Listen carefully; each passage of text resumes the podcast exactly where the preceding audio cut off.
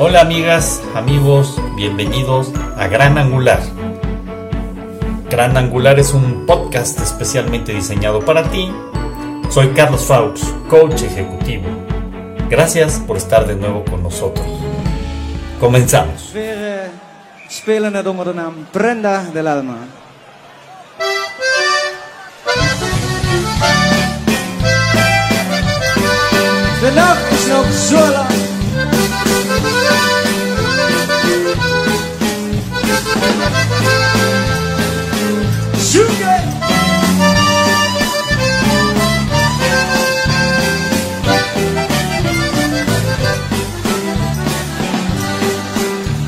Haré lejos de ti prenda del alma.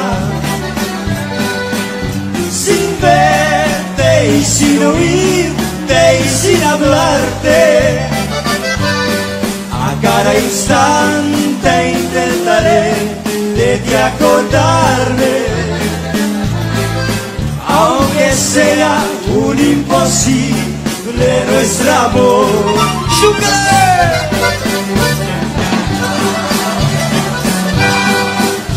¿Cómo quitar la esencia de las flores? ¿Cómo quitarle al viento la armonía? ¿Cómo negar que te amo, vida mía? ¿Cómo borrar de mi alma esta pasión? al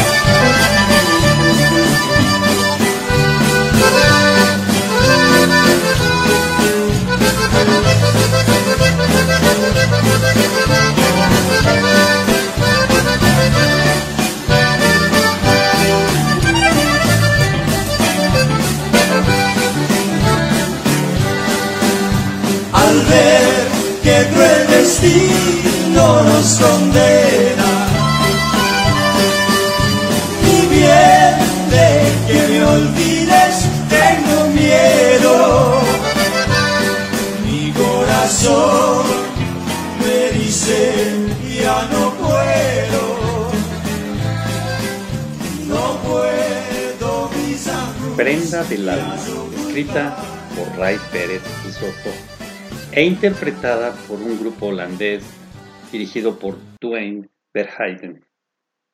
Increíble, ¿no? Y ahora de Alemania, la leyenda de las hadas del bosque. Cuenta que un niño pequeño se internó en el bosque para jugar. Sin darse cuenta se adentró demasiado, perdiendo el rumbo de regreso a casa. Cuando se dio cuenta de que estaba perdido y que nadie respondía a sus llantos, y ahogados gritos de auxilio, por entre los árboles pareció una bellísima mujer vestida enteramente de blanco y con el pelo rubio brillante como un rayo de sol.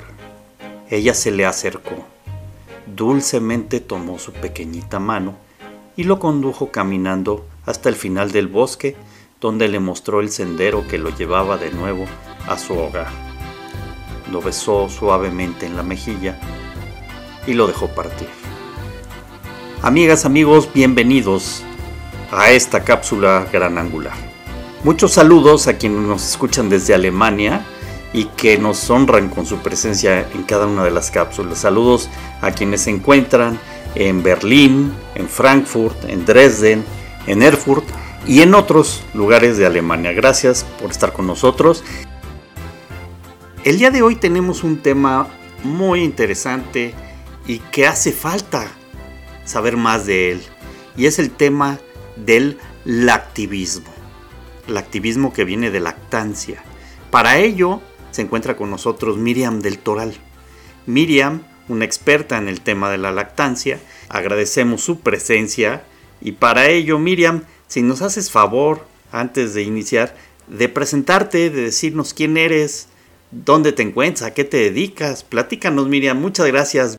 Claro que sí. Bienvenida. Nada, muchas gracias, Carlitos. Es un placer estar contigo después de tantos años de, de, que nos conocimos y volver a estar en contacto es un gusto, un placer. Eh, pues yo soy asesora especializada en lactancia materna y también con una especialidad en lactancia de múltiples. Me dedico principalmente a esto y eh, justo al ejercer esta profesionalización del acompañamiento de la lactancia, vi la necesidad también de acompañar de alguna manera los duelos que atraviesan las mamás y que tienen que ver con desde el duelo gestacional y perinatal, mamás que pierden a sus pequeños durante la gestación o en el parto o en las semanas subsecuentes, este, e incluso el duelo que a veces se vive por el destete, ¿no? Cuando ya lograron esta etapa y de repente se da qué, les pasa y que luego no tienen con quién compartirlo. Pues todo esto trato de hacerlo yo. Como tú sabes, soy comunicóloga de profesión, entonces de alguna manera esto ha sido como un paso natural, eh, que colabore en algunos medios de comunicación o a través de las redes sociales, trate de hacer esta difusión, eh, defensa y facilitación de la lactancia materna. Pues, todo un tema interesantísimo y ustedes, amigos, han de preguntar, bueno, un tema como este, qué, qué raro, ¿no? Que entremos a estos temas aquí en Gran Angular. Y fíjense, algo sin duda, amigas, amigos, es que este tema es un tema de vida, ¿no? Y, finalmente de esto se trata el podcast de vida, de dar vida. Y pues, qué mejor que empezar por el principio, la lactancia, ¿no? Y, claro, es el mejor comienzo para la vida. Y fíjate que este, esto pues no es como nada más hay una cosa de moda, ¿no? Porque ahora dicen, ay, parece que está muy de moda el asunto de la lactancia. Pues no, la verdad es que si no, no hubiéramos sobrevivido como especie, ¿no? Hace miles de años. Eh, fue el alimento único que tenían a disposición todos los mamíferos, no solamente los humanos, todos los mamíferos. Es su manera de sobrevivir. Entonces, eh, lo que ha pasado últimamente es que se empezaron a dar cuenta de cómo habían caído las tasas de lactancia en el mundo. Y con esto, la repercusión que tenía en la salud de, esos pequeños, de esas mamás, porque la lactancia tiene beneficios para ambas partes, y eh, también para la economía familiar. Entonces, por ejemplo, para dar un dato somero, este en el, 2012 hay una encuesta nacional de salud, el SANUD, que arrojó que eh, México solamente el 14.4% de los niños llegaban a los seis primeros meses de vida amamantados. Eh, y entonces las autoridades como que, ups, ¿qué pasó? Porque obviamente fue una llamada desde la UNICEF, ¿no? De la Organización Mundial de la Salud, ¿qué está pasando en México? Bueno, en general en todos los países ha caído, pero en México fue muy notorio. Y eh, entonces, pues como ser políticamente correctos, empezaron a hacer cosas al respecto, pero lo, yo creo que lo que no contaban es cómo la sociedad civil nos unimos a este esfuerzo, porque estaba siendo y sigue siendo insuficiente los esfuerzos gubernamentales. Y entonces yo creo, y esto es eh, algo es, un enunciado mío que no tengo cómo sustentarlo de otra manera, es que las, las mamás somos las que estamos cambiando esta eh, faz de la lactancia al nosotras informarnos, a nosotros involucrarnos y encontrar la manera de cómo hacer posible otorgar leche eh, materna a nuestros pequeños. Y empezamos personas como yo, que en su momento fuimos mamás que dijimos, bueno, pues esto está tan fantástico porque no todo el mundo lo hace. Y entonces te das cuenta que lo que falta es un chorro de información y de apoyo para que esa mamá que desea amamantar sepa que no necesita estar complementando o en qué caso sí tendría que hacerlo, que si me duele, cómo lo tengo que hacer para que ya no me duela ese agarre al pecho y sea un momento de gozo. Eh, entonces nos empezamos a formar como asesoras de lactancia. Eh, hay un movimiento muy antiguo, Carlitos, hablando del activismo, o sea, ¿de dónde viene todo el rollo? Bueno, en los 50, en, en Estados Unidos, Marianne Thompson y otras siete fantásticas mujeres formaron o fundaron la Liga de la Leche. Y es lo que todo el mundo conoce. Todo el mundo cuando hablas de lactancia dice, pues la Liga de la Leche, claro, ¿no? O sea, ya hicieron ahí top of mind, ¿no? De nosotros somos, pero en realidad ahora somos de muchísimas otras corrientes y escuelas pero ellas fueron, fueron las pioneras y trabajaban primero así con pequeños grupos de mamás y luego cuando otras mamás fueron como corriendo la voz, las buscaban de otros sitios y lo hacían por correo, hacían el acompañamiento por correo. Tú imagínate tener que esperar unos días a que te dijeran, ah, ¿cómo le hago para que no me duela, no? Este, y después ya hubo teléfono, y entonces fue a través del teléfono, y así fue como evolucionando. En México, creo que la Liga de Leche tiene 30 años, una cosa así. Este, Yo creo que pero un ahora poquito más. vemos muchos otros movimientos, ¿perdón? Un poquito más de 30 años, porque yo recuerdo cuando eh, mis hijas, ¿no? Eh, que, la mayor tiene 31, recuerdo que ya estaba la Liga de la Leche. Había una razón. promoción, había promoción, porque lo tengo grabadísimo, ¿eh? Este, y me acuerdo que este, se promovía mucho la lactancia materna. Ya estaban las fórmulas como locas vendiéndose por todos lados, pero ya empezaba también como a haber una promoción fuerte de, de la lactancia materna y de los beneficios de la misma, ¿no? En los hijos. Lo Sí, recuerdo aquí muy bien. La familia Servit, que fue de las primeras que Sí. trajeron la Liga de la Leche a México. Sí, sí, sí, sí, sí. Y Oye. bueno, creo que sí son 35 años, ¿eh? Ah, han de ser más o menos. Sí, sí. Y sí, entonces, este, aquí hay algo muy importante, como pues si está la fórmula y pareciera que es lo mismo, ¿por qué defender o por qué promover la lactancia materna? Pues primero que nada, porque pues es la alimentación dada por la naturaleza, ¿sabes? Lo que nuestra especie nos, nos marca, ¿no? O sea, nadie está pensando, ¿por qué no le damos a una tigresa la leche del camello, que ha de ser buenísima? Pues, ¿Por qué no? ¿No? Porque no son no, diferentes especies. Sí, sí. Entonces, partiendo de ahí a nivel epigenético, lo que nos corresponde es la leche de mamá. Es, digamos, a través de años de evolución que se hace este diseño que es específico para la cría humana. Eso es en primer lugar. En segundo lugar, eh, la gran mayoría de las mamás, si lo desea, puede amamantar. O sea, físicamente, anatómicamente, tiene la potencialidad de hacerlo. Ahora lo que necesita es la información para saber qué patrón de alimentación se necesita, que si te duele, cómo hacer que no te duela, que si hay alguna dificultad, lo puedas superar. Ujú. Y este, también comprender lo que acabas de mencionar, que las industrias farmacéuticas, pues bueno, pues ahí está la lana, ¿no? Entonces hicieron una gran labor este, desarrollando estas fórmulas lácteas que lo probaron, o sea, sus primeras pininos al respecto los fueron haciendo en países de tercer mundo, principalmente en África. Y en esta búsqueda de la fórmula correcta, pues murieron muchísimos niños. Para que tengas ahí las fórmulas que compras ahí en cualquier farmacia, tuvieron que morir muchísimos niños porque no le daban, ¿no? Algo que no les hiciera daño metabólicamente o un daño de muerte. Eh, también recordar las condiciones de higiene en países de tercer mundo, en específico en, África, donde eh, poder tener acceso a agua potable era complicado. Entonces, a la hora de preparar estas mezclas, se morían de gastroenteritis, pero fulminantes, ¿no? Eh, y además empezaron a hacer estrategias de mercado muy agresivas y digo, ahora a la vista ahora de los años, podríamos decir escandalosas, al punto de vestir a sus vendedoras de enfermeras. Ok. Entonces, eh, se acercaban a las familias en los centros de salud. Les decían, ah, mire, pues por si no pudiera, mira, aquí está este, se lo vamos a regalar, fantástico, maravilloso. Antes decían que era mejor que la, que la leche de mamá.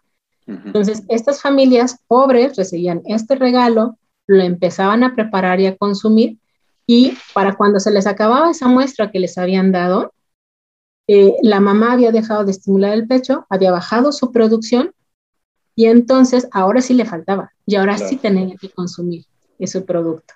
Claro. Y te digo, en muchos casos los niños fallecían por infecciones por mal lavado de los biberones o porque la- el agua con la que preparaban la fórmula no estaba, por ejemplo, por lo menos hervida. Sí, claro. Y eh, de esto se fueron dando cuenta. eh, hay una la activista fantástica, eh, que es la doctora Cecily Williams. Ella trabajaba en Sudáfrica y se empezó a dar cuenta de esto que pasaba, ¿no? o sea, que le llegaban a su clínica niños que, que no se hubieran enfermado de otra manera si no hubieran empezado a consumir este tipo de productos, porque antes era la leche condensada lo Ujú. que les daban en- como sustituto de la leche materna. Ujú. Entonces, tú imagínate eso para un bebé. Sí, no había una manera de bomba, enseñar, ¿no? Se morían. Pues sí. Y porque causaban dif- de diferentes deficiencias en diferentes órganos, empezando por el hígado y el riñón. Y entonces ella se da cuenta de esta situación Y también se da cuenta que los que empiezan a patrocinar los congresos de médicos son eh, los, las farmacéuticas. Entonces ella dice, a ver, no puede ser. Este es un conflicto de, interés. Como las, los que producen la fórmula son los que me dan el congreso y entonces eh, les dan regalos y dan información. No podría, no tendría por qué estar pasando. Y entonces hace una denuncia y después ella, al paso de los años, llega a estar en la Organización Mundial de la Salud y es la que sienta las bases para lo que después conocemos como el Código Internacional de Sucedáneos de la Leche Materna, que es una guía que regula cuándo se puede dar muestras médicas o no, o, eh, vaya, todo lo que en algún momento pueda llegar a interrumpir la lactancia materna está prohibido. No podrían haber anuncios de farmacéuticas y menos de, leches en los consultorios de los médicos. Los médicos no tendrían por qué regalar muestras de leche, ni en los hospitales. El hecho de que traigan la plumita con la marca de la fórmula, lo que comunica, y ustedes lo saben publicitariamente, es que esto va a ser muy bueno porque hasta el doctor lo recomienda. Este, eso pasó mucho tiempo después de que la doctora Cecily Williams empezara a denunciar estas situaciones. Yo hubo otro caso muy interesante de un activista que era un varón y era un ingeniero que se empezó a dar cuenta de esta estrategia que te platicaba de que disfrazaban a las vendedoras de enfermeras. Fue una persona que tuvo que ir a la cárcel para denunciar algo que estaba costándole la vida a tantos niños. Y la vida, o sea, la, la vivencia de estas dos personas, de la doctora Williams y de, Henry Miller, se unió a lo que ya estaba haciendo Marianne Thompson con la Liga de la Leche. Entonces, en conjunto, es que se crea este tipo de iniciativas, como el código, que le llamamos, por decirlo en cortito, este, y luego salen otras asociaciones, como la Guava, que es eh, la Alianza Mundial para los Niños, ¿no? Y esta asociación es la que cada año convoca a que se, se celebre o se difundan los beneficios de la lactancia materna en lo que se llama la Semana Mundial de la Lactancia Materna, que es todos los años la primera semana de agosto. Y eh, proponen un lema para cada año. El de este 2021, el lema fue, la, proteger la lactancia es una responsabilidad compartida. Apelando a qué? Que todos necesitamos hacer una partecita para que se dé la lactancia. No solamente la mamá informándose y deseando amamantar, necesita ser el personal de salud que está eh, acompañando a esa mamá, ¿no? Que no les lleguen el, no les lleven el biberoncito sin ni siquiera haberles dado una historia de lactancia, de decirles, ay, usted sabe amamantar, quiere que le enseñemos, mire, va así. ¿Por qué no lo hacen? Porque no lo saben tampoco. En las carreras de medicina, tu hija es médico, tú lo debes saber, no les dan una clase de lactancia materna. Les dicen la anatomía de la glándula, les dicen la leche materna es lo mejor, y luego la fórmula tiene esto y estos son sus beneficios, ¿sabes? Entonces, saben más de fórmula que de la leche. Entonces, ¿cómo lo puedes informar? ¿Cómo puedes acompañar a una mamá cuando no tienes ni idea? Y luego la sociedad en su conjunto, los medios de comunicación, las guarderías, eh, la legislatura, por supuesto, que tiene que ir abonando a favor. Es medio estúpido que tengan que legislar algo que tendría que ser natural y benéfico para todos y lógico, ¿no? Pero lo tienen que legislar porque no se está respetando. O sea, estoy queriendo entender varias cosas. Uno, cuando hablas del activismo, ¿sí? Quiero hacer un paréntesis, el activismo, no activismo. Eh, digo, finalmente tiene una misma connotación en el sentido que es un movimiento, un movimiento que busca lograr un cambio, pero sustentado sobre todo, por lo que estoy escuchando, en eh, tratar de incidir en política pública también, ¿cierto? Totalmente.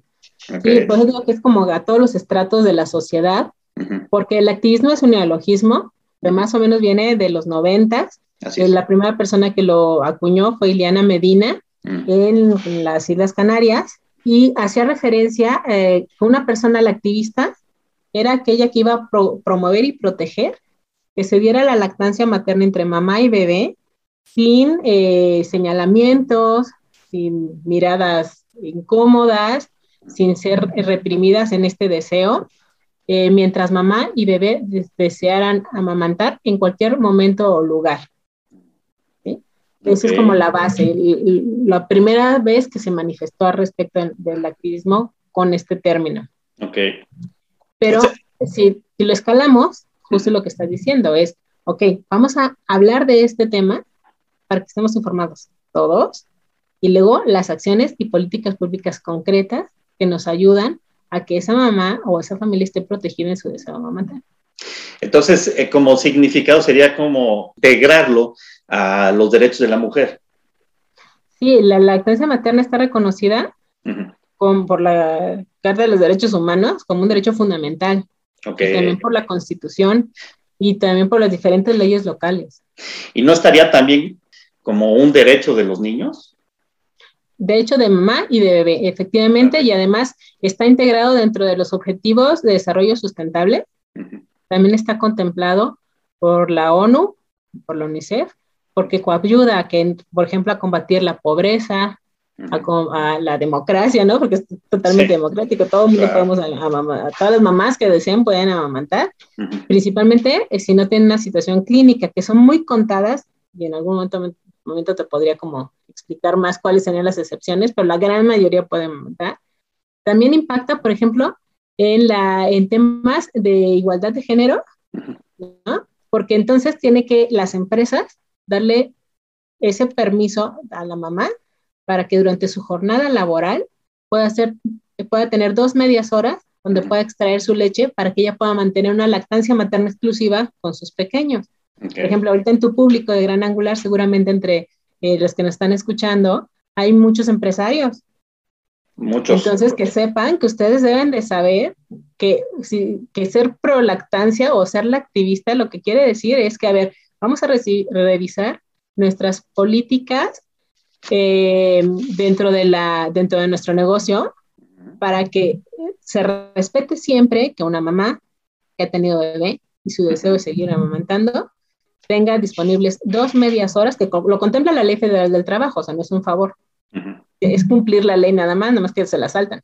Entonces, dos medias horas donde pueda hacer la extracción de leche y esto tiene que hacerse en un lugar limpio, digno y privado, es decir, no el baño. Ok, ok. Ah, no la cobachita, la cobachita ya olvidada, no, es un lugar, este, lo ideal sería una sala de lactancia, pero si no, por lo menos acoplar un lugar donde la mamá tenga, pueda, sentarse, lavarse las manos y donde preservar la leche con uh o algo, ¿no?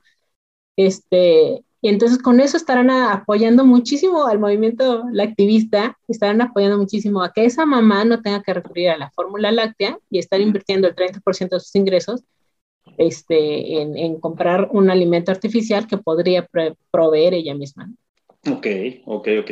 Híjole, pues es un tema este, muy interesante, ¿no? Particularmente pensando que es la recuperación, digamos, de la dignificación humana, porque finalmente es dignificar a la mujer, dignificar al niño y dignificar, dignificar al ser humano, ¿no? Es decir, estamos viviendo en mucho de, de lo artificial y esto es como recuperar lo natural, ¿no? Y tienes toda la razón, o sea, más escuchamos de fórmulas que de, de, lo natural, ¿no? Porque ellos tienen mucho dinero para promoverlo. pero, por ejemplo, para un empresario decir, ah, yo porque voy a dejar eso, mejor este, pues, que le dé fórmula, ¿qué tiene? Ah, bueno, ¿qué tiene? Que eso estaba medido por la, por la ONU ¿eh? y la UNICEF, no, no es que yo aquí, Miriam, me esté echando cuentos. Hay una recuperación de la inversión en el sentido de que si tú como empresario pones una sala de lactancia, no tiene que ser una gran estructura, o sea, un espacio digno, limpio y privado, donde la mamá se pueda hacer la extracción de leche y por cada dólar que invierten hay una recuperación de tres dólares. ¿Por qué? Porque es una mamá que en vez de dejar el trabajo, va a seguir en la empresa a la cual tú ya la capacitaste, ¿no? Para que estuviera ahí en ese puesto desde el más modesto hasta el senior, o sea, son personas que ya le invertiste para que pueda hacer esa labor. Entonces, no pierdes a tu, a tu personal. No solamente no lo pierdes, Miriam.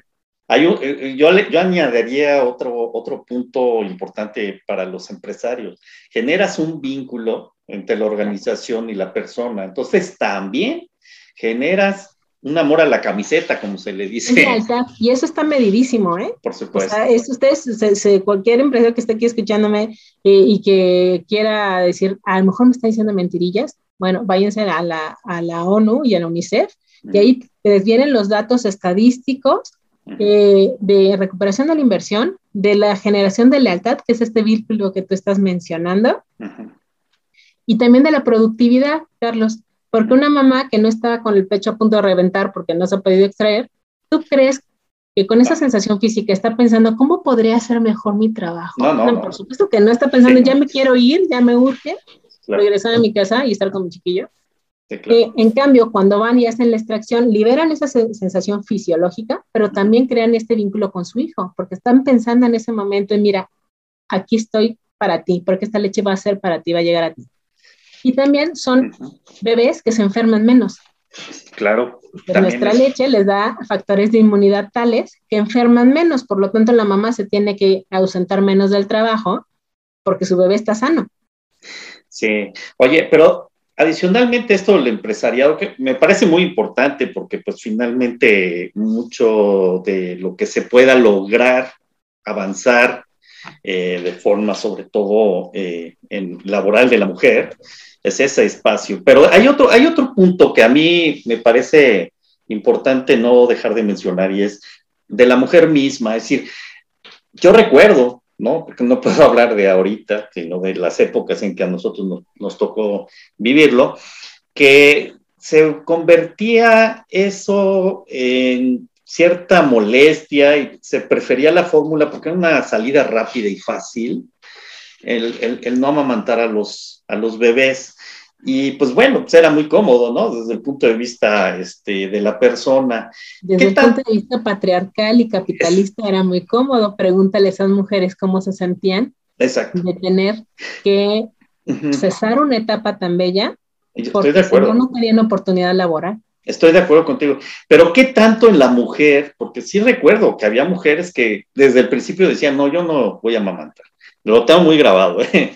Y era parte, digamos, de, de, de, lo que se vivía y se sentía en mucho, no estoy diciendo de todos, pero sí en mucho, en, en, las parejas. Sin embargo, ¿qué tanto eso eh, permanece dentro de una cultura ¿no? que se pudo haber construido a partir de, de las fórmulas y de todo esto? fíjate que esto que mencionas es totalmente cierto, Carlitos, pero además este, es parte de lo que hemos tratado de ir cambiando, porque efectivamente hizo también su chamba la industria farmacéutica con su maquinaria publicitaria que convenció a la, a la mamá que era mejor, que era una forma de ser liberada del yugo, del grillete de la maternidad. Fíjate qué grave y, o sea, las consecuencias que tuvimos fue esta desvinculación tan grande entre mamás y pequeños que, de repente empezamos a tener toda esta explosión de situaciones de violencia tan grandes y que no lo alcanzamos a veces a vincular. Cuando está total, directamente relacionada. Hay estadísticas de cómo el amamantar reduce, por ejemplo, el maltrato infantil. Oh. Y esto es porque al, al, nosotros generar la leche, producir la leche implica para la mamá a nivel hormonal que echa mano de ciertas hormonas que eh, generan el apego. Por ejemplo, la oxitocina, que es la hormona del amor. Si no hay oxitocina, no eyecta la leche. Entonces, tan solo a nivel fisiológico, esa mamá está produciendo hormonas que le permiten ese attachment, ese apego hacia su bebé, ese deseo de cuidarlo. La prolactina, que es la hormona que produce la leche en el cuerpo de la mujer. Eh, además, genera a nivel cerebral el deseo de maternar de cuidar a esa cría. Entonces, tú imagínate que le quitas de golpe porrazo esa oportunidad fisiológica a la diada, pues hay desapego. Y este desapego eh, es que está chistoso porque estamos en una sociedad que busca mucho el desapego de las cosas y tal. Ok, está padrísimo, pero para, para la primera infancia necesitas ese apego que le da seguridad al pequeño para plantarse ante la vida. Y entonces sí puede hacer todo lo desapegado posible porque tuvo lo necesario en los primeros estadios. Entonces, estas formas de generar el vínculo no es la única, pero una muy efectiva es la lactancia materna. Y esto va junto con pegado con la forma de nacer. El hecho que tengamos cesáreas tan instrumentalizadas, donde favorecen la separación de mamá y bebé durante muchas horas, lo que hace es que no se generen estas hormonas, no se genere este vínculo, y entonces luego también nos cuesta elevar la producción de leche, por decirte algo, ¿no? Cómo se va encadenando una cosa con otra.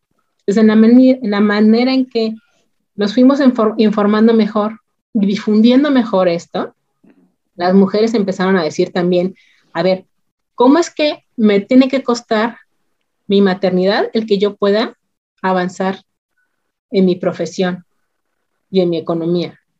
O en mi grado académico. ¿Cómo es que me, me está costando? ¿Por qué? Esa es una desigualdad.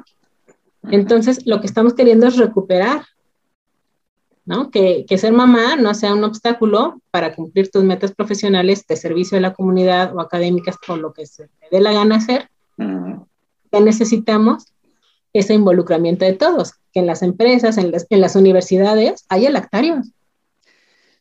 ¿No? Por ejemplo, donde tanto la estudiante como la persona que trabaja ahí puede ir a hacer ahí o amamantar o a sacarse la leche y mantener sus lactancias. Eso implica que la sociedad le, le, le abras espacio a la lactancia, primero conociéndola y luego integrándola a su dinámica cotidiana. me impacta, ¿eh? Todo lo que nos estás platicando, verdaderamente, para mí, yo soy un ignorante, o sea, lo que estás diciendo es una cosa impresionante. Jamás me hubiera puesto a pensar siquiera que hasta el no lactar tuviera efectos en la violencia, ¿no? Si jamás me hubiera ocurrido. Y esto que estás diciendo del apego y de estas hormonas, dices, ah, caray, o sea, es tan maravilloso esto que, afecta en todo. hay estudios tan puntuales como que una, una pareja que amamanta a su bebé y el bebé duerme con ellos en la habitación y de preferencia en la cama haciendo colecho, baja los niveles de testosterona del, varón y aumenta en, su cuerpo las hormonas que hacen que desee proteger a la mamá y al bebé. Imagínate ahí, de, entrada, es esa capacidad de, cuidar a los tuyos. Sí, claro. Y tú acuérdate en las cavernas, acuérdate, no, no estás tan viejo. No. Gracias. Amigas, amigos, muchas gracias por acompañarnos el día de hoy. Vamos a continuar con la segunda parte de la próxima cápsula para poder ir ya cerrando este tema de la lactancia y a iniciar con algunos otros temas que serán complemento de ello.